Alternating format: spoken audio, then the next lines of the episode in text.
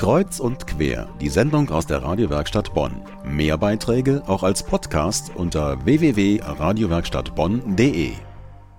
Gastfreundschaft, fremde Menschen gerne bei sich beherbergen, das ist wohl so alt wie die Menschheit selber.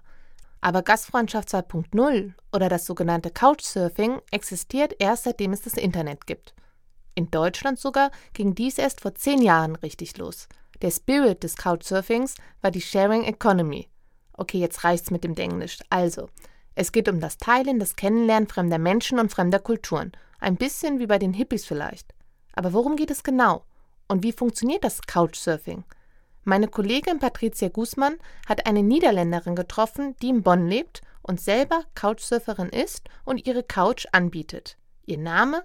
Luise Lüttikold. Frau Lüttikold, Sie sind eine Couchsurferin und bieten auch Couchsurfing-Plätze, Schlafplätze an. Wie entstand bei Ihnen diese Idee? Wie kamen Sie darauf? Wir hatten schon häufig Gäste, Kollegen, die zum Beispiel hier übernachten oder Freunde von Freunden, wenn das so äh, auskam. Und dann haben andere uns darauf gewiesen, dass es so ein Netzwerk gibt, wo Leute, die einen Schlafplatz suchen, äh, sich melden können und wir uns da auch melden können. Und so sind wir bei Couchsurfing gekommen. Da muss man sich also auf so einer Plattform registrieren und dann seine Vorlieben angeben oder wie geht das? Genau, es gibt eine Internetseite für Couchsurfing und da geht man hin, man registriert sich und ähm, erzählt dann auch ein bisschen über sich, damit andere wissen, wo die zurechtkommen oder wo die dann landen schlussendlich. Und äh, wir erzählen zum Beispiel, dass wir äh, kein Fleisch essen. Also wenn Leute sehr gerne Fleisch essen, dann sind sie hier wirklich nicht am guten Adress. Oder wir erzählen zum Beispiel, dass wir ähm, abends um elf ins Bett gehen, also dass es auch keine Nachtpartys gibt. Aber wir erzählen auch, dass wir interessiert sind, um Menschen zu empfangen. Und ähm, man sieht dann auf unserem Profil, also unsere Seite, worauf wir angegeben haben, was unsere Vorlieben sind, welche Sprachen wir sprechen, äh, wo wir schon gewesen sind, in welche Länder und was so unsere Interessen sind. Und dann findet man schon eine Person, die die gleiche oder ähnliche Interessen hat. Gibt es äh, beim Couchsurfing nur junge Leute, die das machen oder gibt es alle Altersstufen? Es gibt fast alle Altersstufen.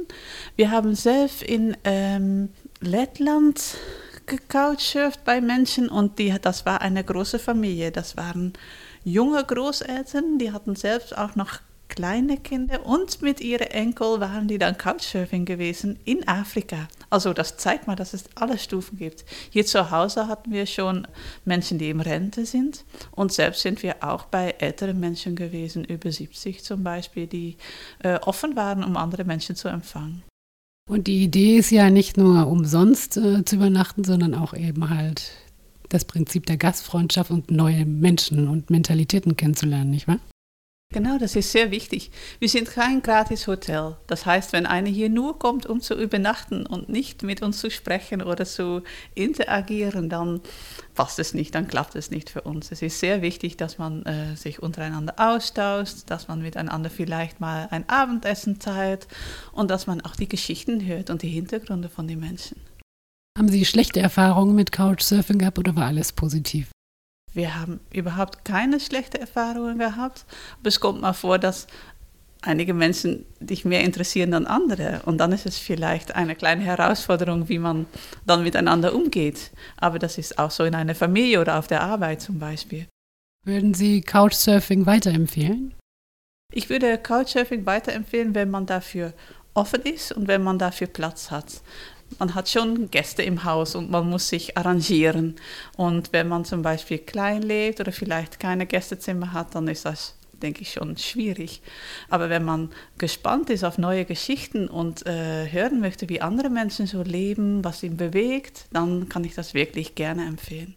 Das Couchsurfing, eine Reiseform der besonderen Art, eine Möglichkeit, Land und Leute und besondere Orte kennenzulernen, intensiver und authentischer, ohne großes Budget.